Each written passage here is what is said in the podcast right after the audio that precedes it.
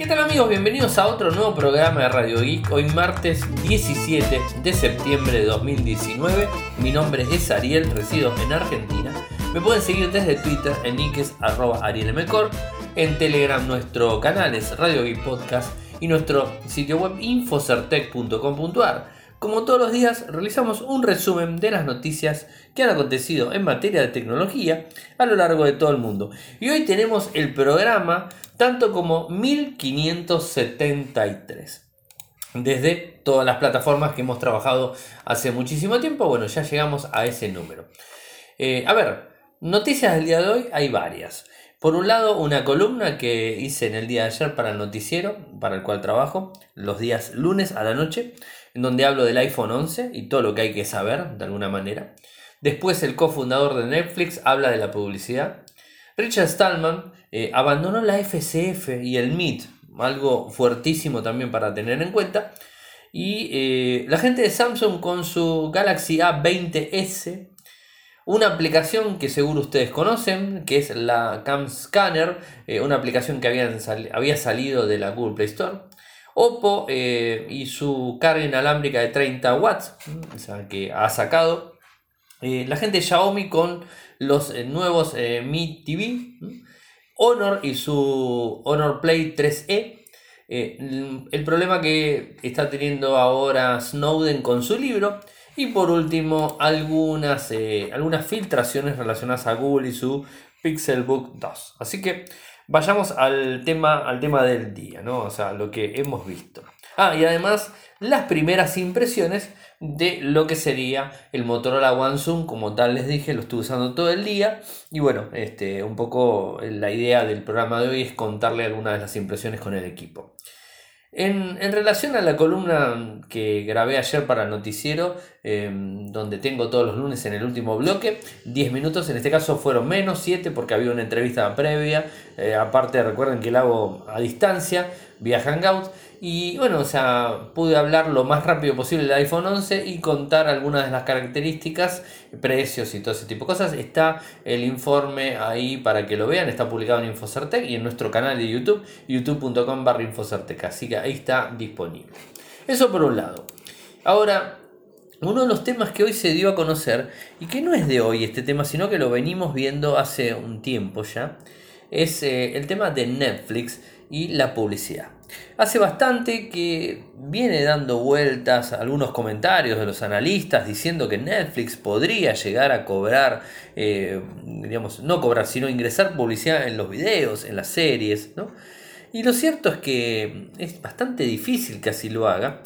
Recuerden que Netflix luchó eh, muy fuerte con la gente de Blockbuster y le terminó ganando la pulseada. ¿no? Blockbuster se había eh, este, orientado 100% en el alquiler de películas mediante DVDs y la gente de Netflix arrancó una idea de la nada, ¿no? o sea, como bien lo dice esta persona que debe nombrar el, eh, este, que es el cofundador de, de lo que fue Netflix, que se llama, les digo el nombre, Mark Randolph, eh, no era tan difícil, ¿no? Mark Randolph es el cofundador y explicaba que eh, con, el, con el nombre, sí, Ratings no sé cuánto, el, CEO fundador de, Netflix, eh, se juntaron en, un vehículo, en un auto, y manejando empezaron a idear todo lo que era Netflix y cómo iba a estar Netflix en adelante.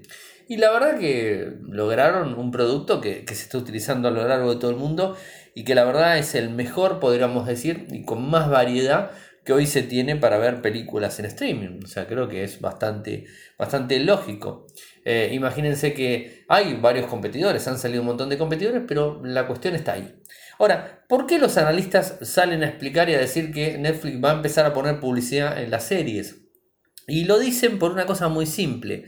Eh, está empezando a perder terreno Netflix, de eso no me cabe la menor duda, porque se le va a Marvel, se le van un montón de series, de películas, y porque obviamente Disney arrancó fuerte, Hulu, Amazon, bueno, tiene Movistar, tiene un montón de competencias a lo largo de todo el mundo, HBO, tiene un montón de competencias, y algunos le van ganando la pulseada. Disney se lleva todo lo de Marvel, se lleva todo lo de Disney, se lleva un montón de, series y películas. Y eso la verdad que le juega bastante, bastante en contra eh, a, la compañía, ¿no? más allá de todo eso, tiene una fuerza bastante grande la misma. Así que para tener en cuenta por un lado. Ahora, eh, ¿qué es lo que sucede? Eh, lo que dicen los analistas hablaban de que si hacían esta, esta, digamos, este movimiento de poner publicidad en las películas y en las series, podía llegar a ganar mil millones de forma anual. Y recordemos que Netflix viene no perdiendo dinero, pero gastando muchísimo dinero en producciones propias. Eso, es algo que le insume mucho dinero y que la tiene que monetizar. Eh, está trabajando fuertemente para tratar de, eliminar las cuentas piratas, o sea, las cuentas que, replican. Bueno, hay un montón de cuestiones que ya conocemos. O sea, hasta ahí estamos bien. De ahí en más, a que empiece a cobrar, eh, hay un largo trecho y no creo que lo lleguen a hacer. O sea, eh, igualmente no pondría las manos en el fuego porque los más viejitos que conocemos y que tuvimos la oportunidad de vivir la oleada del cable en los países que están escuchando, no sé en otros lados, pero aquí en Argentina, la, la oleada del videocable era tener videocable y dejar de lado la publicidad. Obviamente los canales quedan de aire, o sea que en Argentina tenemos cuatro, creo que eran cuatro, eh, canal 7, canal 9, canal 11, canal 13 y canal 2, o sea, 5.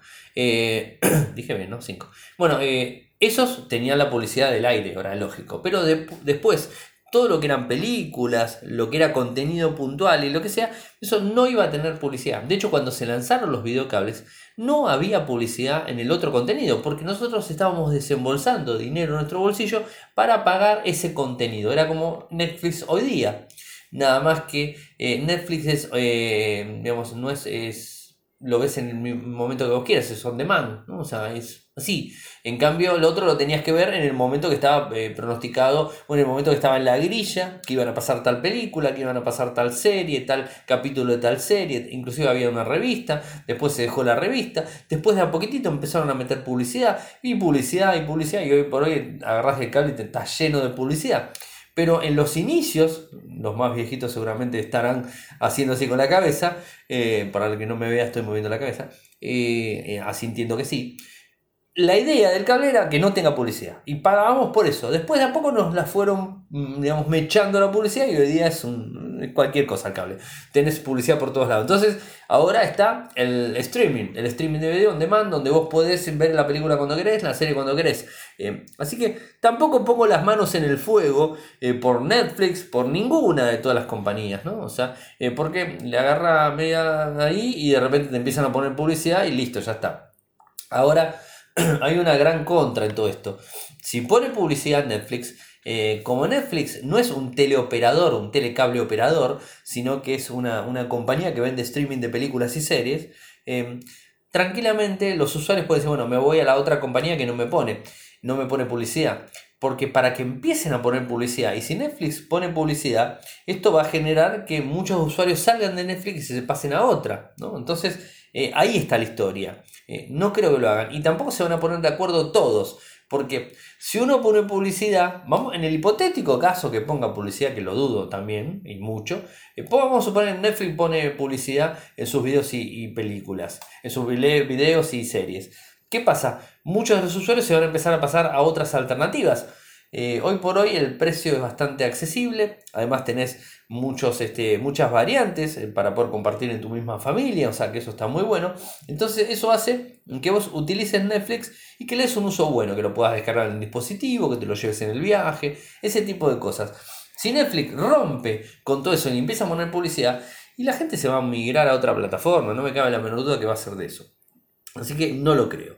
Ahora, ¿qué es lo que dijo Mark eh, Randolph? Eh, dijo sobre este, este tema y las perspectivas que están diciendo, eh, es que no va a ser así. O sea, en una hoja de ruta, que él inclusive publicó un libro, que el libro se titula That Will Never Work, es este, y en una entrevista que hizo la gente de BGR, detalló toda una hoja de ruta, la que ayudó a la compañía a vencer a Blockbuster. O sea, la venció gracias a una hoja de ruta que siguió y que sigue todavía en práctica la misma, así que eso es importantísimo.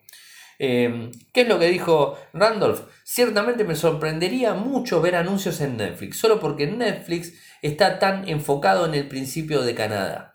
Eh, y acá, claro, ¿qué quiere decir esto? El principio de Canadá es porque se había dado a conocer el tema del problema que tiene en Canadá. A ver, toco de oído, o sea, obviamente, porque no, no, no tengo el tema 100% embebido y empapado, pero parece que hay un tema de los DVDs y una cuestión de películas y un montón de cosas. Entonces, parece ser que uno de los puntos será eh, apuntar justamente a Canadá para la publicidad. Bueno, eso parece que no tiene nada que ver. El ex eh, directivo eh, renunció o se fue a la compañía hace muchísimo tiempo, no es de ahora que renunció, tiene 61 años y mm, digamos, se fue hace bastante. Ahora, ¿qué más habla Randolph sobre toda esta historia? La increíble vida de una idea, del sueño al concepto de la realidad compartida y sobre cómo aprendimos las cosas en ese viaje que nos llevó de dos personas arrojando ideas en un automóvil, a una docena de personas frente a una computadora en un antiguo banco, a cientos de empleados viendo cómo las eh, cartas de nuestra compañía se desplazaban por un ticket de acciones. Eh, esto cambió nuestras vidas. Es un poco lo que él dice en relación a todo esto. Eh, ¿Hay problemas? Y sí, hay problemas. Esto lo dice en las páginas del libro, eh, donde bueno, habla de, toda esta cuestión y cuenta la historia de Netflix en sí. Así que interesante, yo creo que no va a haber publicidad, eh, por lo menos en, digamos, en, el, en, lo cercano no creo que haya publicidad.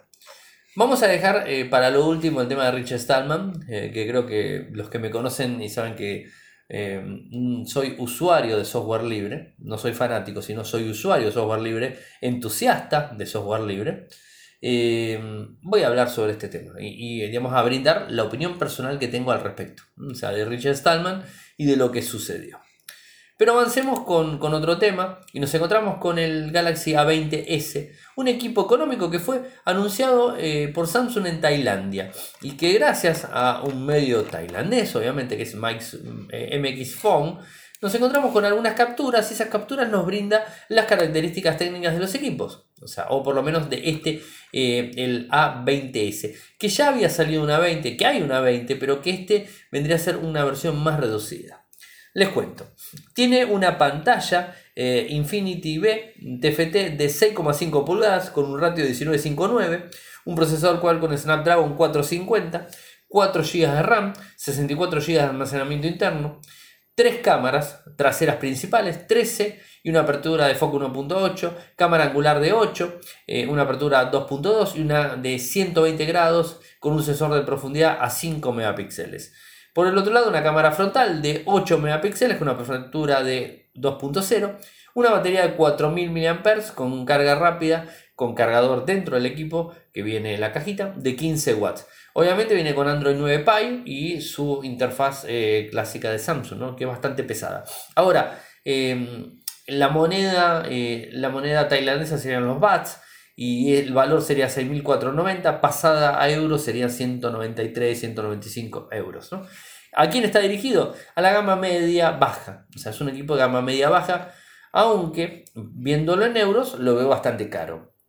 Tranquilamente por este equipo yo me compro un MIA, un MIA 3 al valor más bajo porque está a un valor un poco más bajo que este, no llega a los 200 dólares. De hecho, lo venimos siguiendo con Volcam, donde los valores cada vez están más bajos del MIA, del MIA 3. ¿eh? y, bueno, además tiene una pantalla AMOLED, ¿no? Obvio, este tiene una mejor pantalla, eh, seguramente debe ser mejor, pero tampoco es AMOLED, o sea, es TFT. O sea que es. Es interesante como para verlo, pero me parece que el costo es quizás un poco exagerado. También mostraron el A10, el A10S, o sea, también un dispositivo más chiquito, 2 y 13 megapíxeles. Bueno, eh, interesante los dispositivos. Habrá que ver, ¿no? O sea, porque estos son los precios de Tailandia, Tailandia eh, pasados al cambio del día de, en euros. Habrá que ver si es el mismo valor, se traspola a Europa, a Estados Unidos o a, Latinoamérica y a cuánto se va a estar traspolando. Así que eso a tenerlo en cuenta y a estar esperando más novedades al respecto. Yo no sé si se acuerdan de la aplicación tan utilizada, la Cam Scanner, eh, vuelve a la Play Store, o sea, se había quitado hace un mes más o menos, la habían quitado porque eh, al parecer había una API que conectaba con, algunas aplicaciones ¿no? y que inyectaba malware en el dispositivo. Entonces, ¿qué, sucedió? Bueno, lo que hizo eh, la gente de Google es quitarla de, de, lo que fue el Google Play, o sea, la quitó directamente Y bueno, eh, hasta que no solucionaba los problemas, obviamente eh, Google no dejó que la vuelvan a ingresar en la misma. Así que está ahora ya disponible la, aplicación. Volvió a tener, supuestamente han eliminado los problemas. Una de las cosas que han hecho fue digamos, este, eliminar las conexiones de API externa, por lo menos hasta que eh, esté totalmente regulado, que esté totalmente bien y que no haya más ningún inconveniente y que los usuarios no tengan problemas en sí con, eh, con cualquier equipo que tiene instalado la misma. Eh, hay un comunicado oficial de, la gente de, de, de Camp Scanner donde ellos dicen que han asegurado que la vuelta vino sin ningún tipo de problemas y además de venir sin ningún tipo de problemas, lo que tiene es que le eliminaron las dos APIs, como les dije, o sea, tanto para Google como para Facebook le eliminaron las APIs. No las van a activar hasta que esté disponible que no lo hicieron a propósito, obviamente, creo que no, nadie va a hacer una cosa de estas a propósito, encontraron una vulnerabilidad, la explotaron y ya está, esto fue así. Eh, lo que piden, la empresa desarrolladora piden que actualicen a la última versión, los que la tienen, actualicen, sino que pasen un antivirus para chequear que no, no haya tenido ningún tipo de problemas, ¿no? Eh, y bueno, eso es un, poco, es un poco la historia, ¿no? Así que bueno, es este, la historia de lo, que, de lo que está sucediendo. Bueno, hasta ahí estamos, hasta ahí estamos bien. O sea, este, interesante lo de la aplicación. Veremos eh, qué termina sucediendo. Sigo con otra noticia. Me estaba viendo porque recién me cayó una llamada, una llamada de Instagram. O sea, algo que la verdad, la verdad, jamás me cayó una llamada de Instagram que, yo recuerdo. Bueno, me acaba de caer recién. Cuando estoy grabando el programa, bueno, me cayó. Sigo con eh, el tema Oppo y un, anuncio sobre un cargador eh, inalámbrico de 30 watts. O sea, esto la verdad que está bueno y en inalámbrico es mucha potencia, o sea, no es poca. Eh, y además están hablando de una super carga de 65 watts. Recordemos que hoy día, por ejemplo, en los eh, carga rápida de los dispositivos, de los, eh, de los smartphones, tenemos, por ejemplo, a, la gente de Motorola con el Moto G7 Plus, estaba por decir Play, no, es el Moto G7 Plus, que viene con un ultra cargador rápido de 27 watts, que en menos de 40 minutos te carga el teléfono completo, a 3000 mAh, ¿no? Obviamente. Eh, está buenísimo ese cargador, ese cargador es ideal, les digo, eh, está muy bueno por, por, la velocidad. Hoy por hoy Motorola pone la gran mayoría de dispositivos, los pone los de gama alta los pone con 18 watts. No los está poniendo con, en gama alta y a veces le pone hasta 10 watts. O sea, eh, por ejemplo, el, Action viene con 10 watts, o sea, no viene con 18. Así que imagínense cómo es la historia, ¿no? pero bueno, es este, un poco la situación de las cargas, en donde no están avanzando mucho y los fabricantes tratan de brindar diferentes opciones para, para cada uno de ellos. Así que vamos a estar atentos a todo esto. Eh, el tope hoy por hoy en carga inalámbrica está en los 20 watts y, bueno, parece que van a sacar 30 e inclusive eh, la misma gente de Oppo habla de 65 Super eh, BOOC 2.0 30 watts wireless BOOC BOC 4.0 sería de 65 Watt Super BOC 2.0. Esto lo pusieron en Twitter, que les voy a poner el enlace para que ustedes lo puedan ver eh, y bueno, este, descubrir un poco de qué se trata. Eh, pero interesante ver la tecnología inalámbrica que se viene en los dispositivos porque es una muy buena opción eh, para cargar el equipo en cualquier lado que estemos. ¿Qué pasó con Xiaomi y su evento Smarter Living 2020? Bueno, presentaron algunos, eh, algunos Smart TV. Eh, el 4X de, de 43 pulgadas, el 4X de 50 y el de 65. Eh, están siendo presentados y van a empezar a la venta en la India el 29 de septiembre. O sea que faltan 10 días, un poquitito más de 10 días. Así que bueno, estaremos atentos a ver qué pasan con estos dispositivos. Eh, vienen con eh, el sistema Mi TV 4X, o sea, traen un montón de, digamos, de, tecnología y los valores van desde los 300 euros a los 700 euros de 43 pulgadas a 65. O sea, son, a ver, de yuanes pasados a eh, euros, ¿no? O sea, porque estaba más cerca, ¿no? Que, América Latina y además que no tenemos tanta, tanta penetración de Xiaomi en América Latina, cosa que sí está en Europa y cada vez más y con más fuerza por aquellos lados. Así que interesante poder verlo. Inclusive hay uno que es un Full HD básico de 40 pulgadas por 220 euros. O sea, eh, valores realmente eh, muy interesantes. Parece que la guerra en China viene del lado de donde viene del lado de los Smart TV. O sea, se está haciendo una guerra muy grande. Porque convengamos que en los smartphones, que hubo una guerra fuertísima y sigue habiendo, eh, hay demasiados, demasiados players. O sea, hay demasiados y, digamos, se pelean mucho, están copiando esto, el otro, y quizás está bueno eh, por este lado, ¿no? De que, que empiecen a sacar estos equipos. Así que bueno, estaremos atentos y contándoles a ustedes. Por otro lado tenemos el Honor Play 3E, eh, una nueva versión, ya habíamos visto el, Honor Play 3 que se había lanzado hace poquitito, este equipo es más bajo eh, que el, equipo anterior, en este caso, no, disculpe, disculpe, acá estoy equivocado, este, es, el, sí, es el E. Este equipo tiene el, una pantalla de 5,71 pulgadas, con una resolución 1520 x 720 píxeles, tecnología LCD, trae un microprocesor el Helio P22, un micro muy utilizado en teléfonos de gama media, o sea, muy utilizado por varias marcas. Viene 2 GB RAM con 32, 3 GB RAM con 64. Tiene ampliación para una micro SD. Tiene un sensor principal de cámara en la parte trasera de 13 megapíxeles con un foco de 1.8. Un LED flash una cámara delantera 5 megapíxeles con un foco 2.2, es 4G, Wi-Fi, todas las cosas que a ustedes se les ocurra. Trae un micro USB, una batería de 3020 mAh, viene con Android 9 Pie y su capa de fabricante Magic UI 2.1. O sea, eh, es un equipo interesante. Eh, la parte frontal, la cámara es tipo gota. Eh, bien, o sea, está bastante aprovechado el, el frente. la cámara trasera en la posición convencional. La verdad que es un equipo económico, o sea, no, estamos hablando de un gran equipo eh, que va digamos, a descollar algo, no, o sea, es bastante básico y está alrededor de 120 euros, o sea, esto ya es más aceptable, 120 ¿eh? euros que no 190 y pico como la 20S, ¿no? o sea, ahí ya, eh, ya estamos medio medio, ¿no? o sea, lo que quiere hacer Samsung es meter en su gama tres cámaras y por eso te levanta los valores, ¿no? Ahora habrá que ver si los equipos realmente corren lo que tienen que correr y de la forma que tienen que correr. Así que bueno, eso también es un tema a esperar y, digamos, ver revisiones por ahí. ¿Qué pasa con Estados Unidos sin Snowden?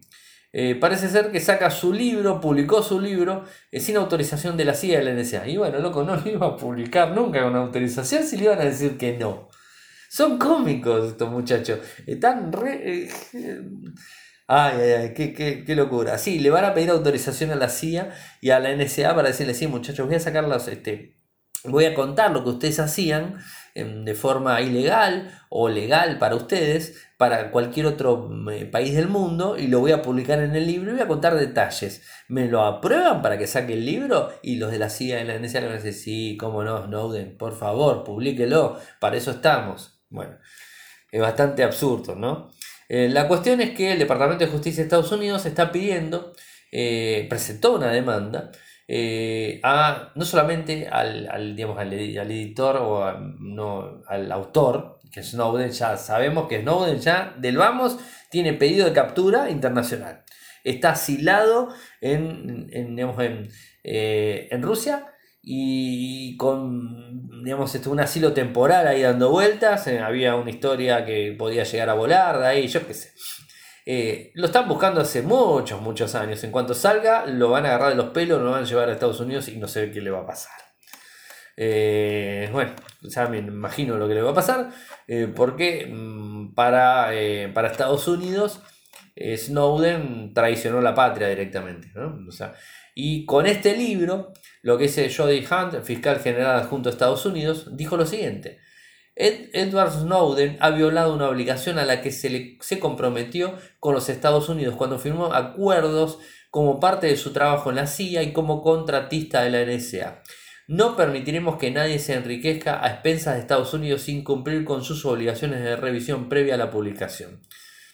Y además, comenta eh, eh, Jody Hunt, la capacidad de Estados Unidos para proteger la información confidencial de seguridad nacional depende del cumplimiento por parte de los empleados y contratistas de sus acuerdos de no divulgación. Esta demanda demuestra que el Departamento de Justicia no tolerará este tipo de violaciones. Pero marche preso, el libro lo publicaron igual. Eh, ahora se la agarraron también con la editorial que le publicó el libro.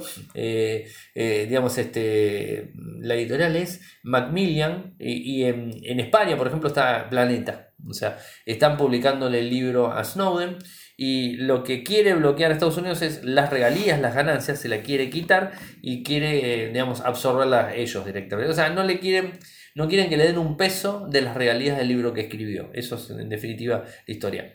No lo pueden prohibir porque dice que si no, eso también este, eh, infringiría con los acuerdos que ellos tienen y que no sé qué, no sé cuánto, ¿no? O sea, la cuestión es que eh, lo quieren encontrar al tipo y cuando lo puedan agarrar, lo van a agarrar en las pestañas y lo van a meter en Estados Unidos y no va a salir nunca más si es que sale directamente. Así que bueno, eh, veremos qué pasa. El libro está disponible para la venta. Y lo último, antes de ir al tema central y contarles algo del Motorola One Zoom, la experiencia, la experiencia previa que tuve hoy, eh, las filtraciones del Pixelbook 2, esto que se estaría lanzando eh, el mes que viene, cuando veamos eh, lo que serían los Pixel 4. Lo único que está en pantalla que publicó la gente de Night to Night to Five Google, así, sí, sí, es esa, sí, Night to Fight Google, compartió algunas imágenes en donde vemos algunos crash de pantalla y vemos este, un diseño de nada, o sea, no se ve mucho. Lo único que se confirma del dispositivo, según esta, esta gente en el blog, que les voy a poner el enlace para que ustedes lo vean, es que la Pixel 2, eh, Pixelbook 2 va a tener 16 eh, GB de RAM y que va a tener una pantalla 4K, 3840 x 2160, la relación 19, 16 novenos, o sea, mucho más no tenemos, así que estaremos atentos a ver eh, qué pasa con el equipo. Pero antes de avanzar en el tema central del día, tengo que agradecer a la gente de linguar.com.ar por apoyarnos y también agradecer a la gente de Kasperky eh, Argentina por brindarnos eh, su, producto para todos los que apoyen a Radio Geek y a Infocertec desde Patreon. Tienen que ingresar a www.patreon.com barra www.patreon.com barra.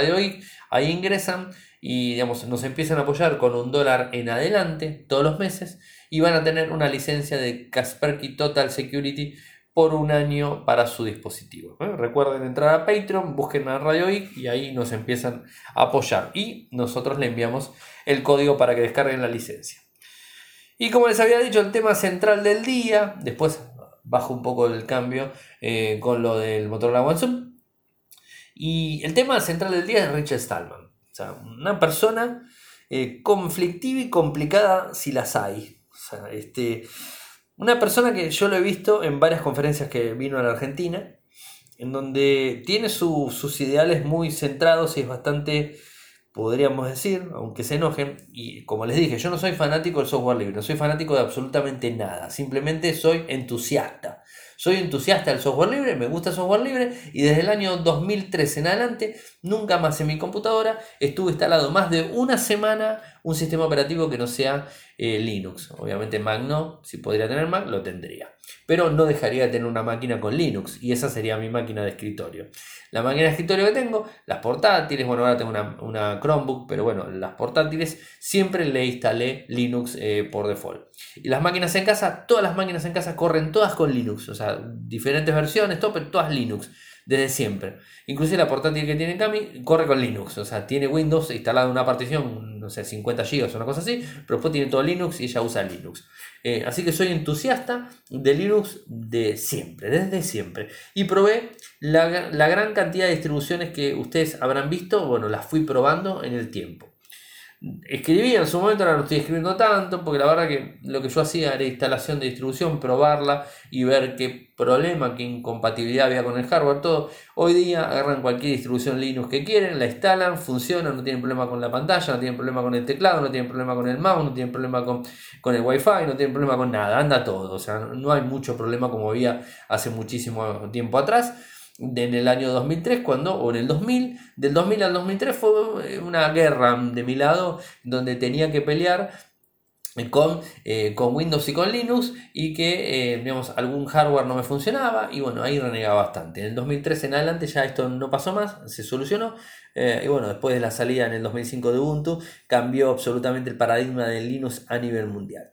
A Richard Stallman lo conocí, lo entrevisté, estuve dos veces con él específicamente, me retó, tengo que decirlo también, porque la revista Tuxinfo que llevaba adelante desde el 2007 eh, hasta 5 años más o menos estuve con la revista, o más quizás, eh, se enojó porque era Tuxinfo y no era New, no sé, no utilizaba la palabra New. Y después cuando poníamos las imágenes de, del Tux, eh, el Tux es, más chiquito que el, animal, el New, y, bueno, se enojó porque decía que le daba más, este, le daba más preponderancia a lo que era al, al pingüinito que al New. Bueno, entonces y que le cambie el nombre. Cuando le dije que le parecía la revista, me dijo que le gustaba, pero quería que le cambie el nombre, o sea, quería que le, vuele, el Tuxinfo. O sea, fíjense hasta, hasta qué punto eh, es, bastante, eh, es bastante conflictivo a veces hablar con él.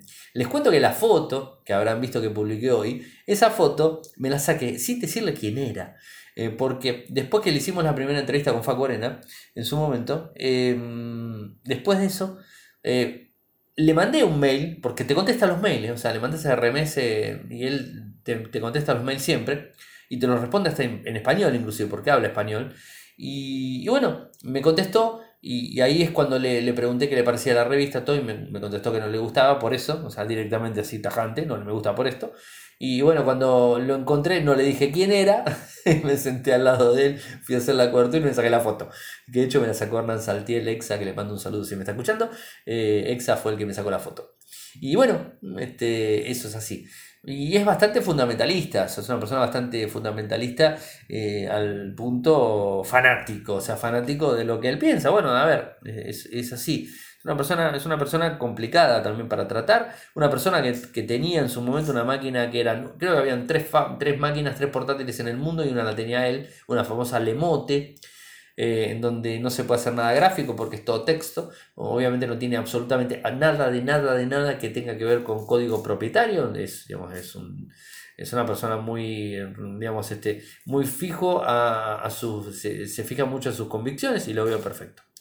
Eh, le estoy haciendo una introducción para que lo conozcan un poco. Él es la parte, eh, él inició todo el movimiento del software libre, la Free Software Foundation, la inició él y bueno, fue presidente, ¿no? Y además empezó a trabajar en el MIT, bueno, toda la historia la hemos contado varias veces. Y si no, miren los videos. Y si no les paso en el libro, publiqué un libro de eso hablando. Y hay mucha información de cómo arrancó la Free Software Foundation o cómo está Stallman. hay mucha, mucha historia, no me voy a poner a contarles las tres libertades, porque si no se hace larguísimo programa y no es la idea. Ahora, eh, en el año, bueno, ya sabemos también lo que era Linux Torvald, Linux con S, no con X, Linux Torvald, Linux Benedict Torvalds en Finlandia, que le faltaba un kernel para su sistema operativo Linux. Y bueno, justamente, eh, mejor dicho, a New le faltaba un kernel, eh, entonces Linux presentó el kernel, eh, la Free Software Foundation lo tomó, entonces ahí salió New Linux, ¿no? o sea, New por el sistema operativo, Linux por el kernel, ¿no? entonces ahí empezó toda la movida del software libre fuertemente no como software en sí, sino como sistema operativo y software empaquetado, todo junto. O sea, el sistema operativo en sí no es nada. O sea, vos puedes tener un Android, hoy por hoy pasa con Huawei, en donde tenemos un Android y es, si es este, un Android eh, básico que no tiene ninguna Google Apps, ¿para qué lo querés? O sea, no tienes las Google Apps, no tenés Gmail, no tenés Google Maps, no tenés esto, no tenés eso, no lo puedes instalar. Entonces, eh, realmente el sistema operativo es la base, pero después necesitas aplicaciones que funcionen. Vos puedes tener, como siempre digo, eh, un sistema operativo genial, pero si no tenés aplicaciones que estén acorde, no, no sirve. Es lo que le está pasando ahora a Huawei con el Mate 30 Pro, que no me voy del tema, pero que ahí le puede llegar a pasar algo en donde va a poner la versión, eh, digamos, básica OSP, en donde no tiene ninguna aplicación, supuestamente, no sabemos bien, no va a tener ninguna aplicación de Google y va a tener aplicaciones propias, pero va a tener Android, ¿no? O sea que está basado en Linux también. Se entiende, ¿no? Esa es, un poco la idea. Stallman trabajaba en el MIT, en el Instituto de Massachusetts, en Estados Unidos, Él tenía una división directa, eh, empezó todo por una, una impresora Xerox, o sea, bueno, cuando arrancó todo en los 90 y pico, eh, con la impresora Xerox, eh, y bueno, tenía gente a cargo. Más allá de todo eso, tenía inversores, tenía un montón de cosas. Él se la pasa viajando por el mundo, dando sus conferencias, bueno, toda esa historia. Acá a Argentina vino varias veces. Eh, yo fui a dos, o sea, uno lo entrevistamos, la otra fuimos, y no, a tres, y después fui de vuelta y lo vi. Siempre cuenta más o menos lo mismo, no hay mucha historia. Cuando le preguntamos, recuerdo, dos anécdotas más, y ahora voy a la noticia, dos anécdotas más. Estábamos con un colaborador de la revista en, Tuxinfo en un evento de, de Stallman y le, preguntamos este, qué opinaba de Ubuntu. Y lo que tenías que hacer era, era un escenario, de era un auditorio grande y eh, lo que hacías era eh, enviarle en un papel escrito, en español, la pregunta. Y él agarraba el papelito, leía y lo contestaba. No, no quería que le hablen, porque si le hablaban, su español era bueno, pero obviamente le costaba. O sea, no era algo que era 100% ducho. Si se ponía a hablar con una persona, él hablaba. Pero si de repente estaba una persona lejos y le hacía una pregunta, era como que era difícil y además el tiempo era acotado. Entonces la idea era, digamos, este, creo que fue en el San Martín que se hizo el, evento ahí en Capital. Y, bueno, le mandamos la pregunta esa, a ver qué contestaba. Automáticamente cuando vio qué opinaba sobre Ubuntu, dijo, no, no sirve Ubuntu. Ubuntu no es libre. Pum, de costado. Y siguió con otra pregunta. ya les digo. En ese mismo evento estaba la gente de Café que todavía sigue dando vueltas por ahí. Exa es de Café también, que Exa se acuerda porque él estaba en ese momento fuerte Café. Eh, y había, Café tiene el loguito de un pingüino, pingüino tanguero, yo qué sé. Y bueno, estaban un costado las banderas donde él estaba hablando. Entonces, a la, izquierda, a la derecha de él estaban las banderas. Y él hablaba, hablaba, hablaba, miraba la bandera, hablaba, miraba la bandera y se paraba. Decía, que le bajen las banderas porque realmente el pingüino no tenía por qué estar ahí. Tendría que estar el New, no el pingüino, que le baje la bandera. Hablaba, hablaba, hablaba. De vuelta se quejaba. Se quejaba. Hasta que no bajaron las banderas, no siguió la charla. En un momento se plantó y dijo, si no bajan las banderas, no sigo. No me acuerdo qué palabra utilizó, pero bueno, así lo hizo. O sea, es una persona con unas convicciones bastante duras, muy rígidas y que a veces trae complicaciones. De hecho, tuvo muchos problemas con, con Torvalds, o sea, tuvo problemas con gente de la comunidad, es una persona eh, bastante complicada, ¿no? por así decirlo. Pero, ¿qué sucede ahora particularmente? ¿Y por qué renunció al MIT en principio? ¿Y por qué renunció a la Free Software Foundation que él fundó? ¿Por qué? Bueno, les cuento. Parece ser que hay una persona que se llama Jeffrey Epstein, eh, que es un inversor del MIT Media Lab, eh, y que fue condenado por tráfico sexual de menores y recientemente encontrado muerto en su propia celda. Explotó todo esto, o sea, esta, información explotó. ¿Por qué explotó? Porque al parecer eh, le había enviado correos a la división de ingeniería, o sea, donde estaba en el MIT, donde estaba Stallman, eh, y los correos fueron revelados por una ingeniera mecánica y alumna llamada Selam Gio Yano, donde Stallman también publicó mensajes siguientes. Creo que es normalmente absurdo definir violación de una manera eh, que, que, depende de detalles menores como en qué país se encontraba o si la víctima tenía 18 o 17 años. Bueno, ya está. Nos fuimos, como decimos acá en Argentina, al pasto. O sea, desbarrancó el auto. ¿no? O sea, esto salió a la luz y es cierto que lo publicó Stallman, entonces generó un ruido impresionante. Imagínense que de alguna manera, a ver, este, haciendo un poco de opinión ¿no? sobre, sobre el tema, de algo que se filtró y algo que dijo y que mismo Stallman lo puso, después, se, después salió a, justificarse todo, eh, pero él tiene dos puntos. O sea, no sabe cómo definir eh, una violación a una mujer o un hombre, no importa, que sea menor o que sea mayor, es la misma violación. Y por otro lado, si una, una, chica o un chico es menor de 18, si es violación o no es violación, y si es menor o no es menor. O sea, eh, digamos, para él está bien la violación, está bien este, que sea menor de, de, 17 años, que tenga 13, 12, da lo mismo, o sea, da lo mismo. O sea, y que tiene que ver, fíjense, depende en qué país esté, Claro, obviamente, si están en un país musulmán donde quizás las cosas son diferentes, o sea, la mujer, este, bueno, no pasa nada, no me meto con nadie, no estoy en contra de nadie, pero simplemente los derechos humanos son diferentes que en Estados Unidos, que en Argentina, que en cualquier parte. Acá, hoy por hoy, si vieron a una chica de 18 para abajo o un chico de 18 para abajo, es violación, punto. O sea, la persona que lo hizo va detenido. O sea, obviamente acá la justicia argentina ya sabemos cómo funciona, pero en otros países funciona mejor en ese sentido. Eh, pero bueno, más allá de todo eso, él como que está ahí dando a entender en estos correos como que no está tan... Eh, o sea, que, está, no sé si podría decir que está a favor de esta persona, de, esta persona que inclusive murió, o sea, lo mataron, o sea, no murió, lo mataron, a hacerlo fácil, eh, a Jeffrey Epstein em, en la cárcel directo. Eh, o sea, él de alguna manera está dando a entender que está a favor de lo que, de lo que él hace y todo. Y como que lo, digamos, este, le, le quita la culpa, ¿no? O sea, Particularmente no creo que sea así, pero bueno, cada uno piensa como quiere. Y después, en otro lado, eh, vemos, inclusive les puse el enlace, donde Stallman inclusive eh, habla de la legalización eh, para el consentimiento de los menores de 15 años. Es decir, de 15 años en adelante ya el menor, mujer o hombre, ya no sería menor, sino que tendría, tendría, a ver, lo que yo entiendo al respecto de lo que estoy viendo, no tengo o sea, no sé de leyes, así que simplemente me baso en lo que leo y en lo que leí de la nota y en lo que sé que pasó, ¿no? O pasó esto. Eh, lo que dice de alguna forma, lo que Stallman quiere, digamos, este, empujar, es que una, un chico, una chica de 15 años en adelante, eh, por más que la violen, no sería una violación, porque habría un consentimiento. Es muy retrógrado, o sea, no, no me gusta usar esa palabra, o sea, no es una palabra que yo utilice, pero la verdad que es, está muy mal lo que está diciendo. O sea, a ver, es abuso sexual igual. no, creo que tenga justificación. A todo esto lo que dijo Stallman es bajarse la Free Software Foundation y publicó en su web personal, que es horrible la web personal si la vieron, miren las horribles en texto, es horrible, esto siempre fue así, porque obviamente él no, él no, no pone nada que sea un plugin, no pone un Java, no pone un Flash, no pone un CGI, no pone esto, no pone el otro, porque es privativo. Obviamente, eso ya lo sabemos, HTML puro, o sea, le hacemos la página en 10 minutos, eh, pero no importa. ¿Qué es lo que puso en la página? A la comunidad del MIT. Renuncio con efecto inmediato a mi puesto en el Casais en el MIT. Estoy haciendo esto debido a la presión sobre el MIT y sobre mí por una serie de malentendidos. A ver, si está diciendo. A ver, si hay, si hay correos electrónicos donde él está diciendo las palabras que textualmente se vieron y que se publicaron, o sea, no son malentendidos, es bastante concreto lo que dijo. O sea que le da, digamos, este. Eh, bueno, no voy a entrar de vuelta a explicar lo mismo, lo leen y ya está.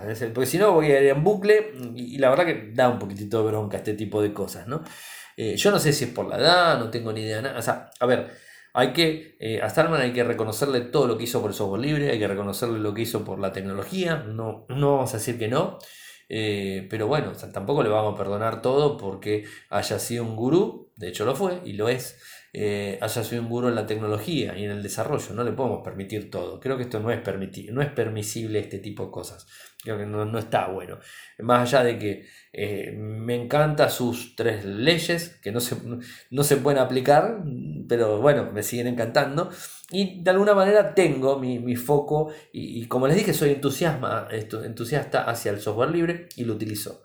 Utilizo más software libre que privativo Lógicamente, las placas de video que tenemos en las máquinas tienen software privativo, no queda otra si no, no funcionan. Entonces, bueno, hay un montón de cosas dando vueltas al respecto. Les voy a pasar el enlace para que lo vean. Inclusive les voy a pasar el enlace de una nota que publiqué yo hace muchísimo tiempo, en donde está habla, inclusive está el video. Eh, bueno, eh, tienen para entretenerse escucharlo y conocerlo bien si es que no lo conocen tanto Stallman.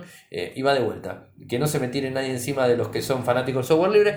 en principio, porque estoy más del lado del software libre, o sea, estoy del lado del software libre. no estoy del lado de esta situación puntual. Estoy del lado de usar Linux y usar todas las aplicaciones de software libre, pero no estoy del lado de este tipo de dichos, este tipo de, cosas que dijo y creo que lo mejor que pudo haber hecho es renunciar. Ahora, ¿qué va a pasar? No tengo ni idea. Pero lo mejor que pudo haber hecho es eso, no me cabe la menor duda. Eh, y como eh, como programador, eh, como digamos, este, fundador de la Free Software Foundation. Y todo eso, la verdad que me sacó el sombrero porque fue genial para todo lo que yo, digamos, me gusta y que utilizo, fue genial. Y hoy por hoy, gracias a todo lo que él hizo, tenemos un montón de logros en el software libre. Inclusive tenemos logros del lado de Microsoft, que era el rival acérrimo de Stallman, eh, que se enojaba siempre contra... Nunca había... Eh, él siempre en las charlas eh, se enoja, o se enojaba, no sé si se sigue enojando ahora, con dos con dos empresas, con Amazon por la Kindle y con Microsoft por Windows. O sea, es automático, siempre. Era, eran los dos puntos pilares donde él siempre despotricaba y decía cosas. A ver, decía cosas que eran ciertas, no voy a decir que no. Pero bueno, estamos viviendo, ya estamos en el siglo XXI, las cosas han cambiado y han cambiado muchísimo. Pero bueno, los invito a que vean eh, el, informe completo eh, y para no desbordarme mejor esto, rápidas impresiones del Motorola One Zoom. A ver, el Motorola One Zoom lo estuve probando en el día de hoy. La batería me duró perfecto. Llegué con más del 30% de batería. Tiene 4000 mAh, o sea que me dura todo el día sin ningún tipo de problema. De hecho, no está cargando y el teléfono sigue teniendo batería. O sea que no tengo inconvenientes. en batería no tengo absolutamente nada que decir. Es cómodo en la mano, es comodísimo en la mano. Tampoco tengo nada que decir. No tuve problemas ni con el Wi-Fi, no tuve problemas con, el, con las conexiones de datos, tampoco. La cámara la estuve usando y la verdad la cámara es un golazo. O sea, eh, no hay vuelta. Habrán visto la cámara de la budinera, la foto que puse de la budinera. Bueno, ese tipo de fotos con zoom y sin zoom son fantásticos. la amplían y van a ver que no pixela nada. El, digamos, el telefoto anda de maravillas. No probé el telefoto más de 3, porque tienen telefoto de 3 fijo en óptico y después hasta 10 en óptico digital. Eso no lo probé del todo. Ya les digo, son primeras impresiones. en lo que es audio de sonido, eh, bueno, o sea, hablé con WhatsApp, las cosas que hago normalmente las pude hacer perfecto. Lo que noté sí anoche es cuando grabamos el programa que los micrófonos no son exactamente igual a los que vengo utilizando.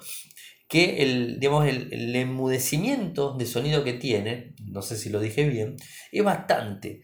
Eh, y quizás en alguna que otra condición está bueno. Pero por ejemplo, cuando grabé anoche el programa, que lo grabé con ese teléfono, con el Haiku MP3 Recorder, que es una versión Pro, yo siento que le falta un poco de brillo al audio. Ustedes díganme la diferencia del programa de hoy con el programa de ayer. Si usted me dice, Ariel, ¿hay diferencia de brillo? No, yo le noto diferente, diferencia de brillo al programa. Eh, nada más, al audio, no al programa. Eso por un lado. El sonido es relativamente bueno, el parlante lo tiene arriba. Me parece raro el parlante arriba, pero lo tiene arriba. Eh, yo le habría puesto parlante abajo y el auricular ya el 3,5 arriba. No sé por qué lo hicieron al revés, no tengo ni idea. Eh, pero bueno, es lo que hay. En cuanto a lo que es el lector de huellas, tengo que decir realmente que si bien funciona, o sea, sin problemas, en algunos momentos me cuesta detectar la huella. Y me molesta también eh, que no es que automáticamente pongo el dedo y lo toma. Es decir, ahora miren, lo estoy haciendo.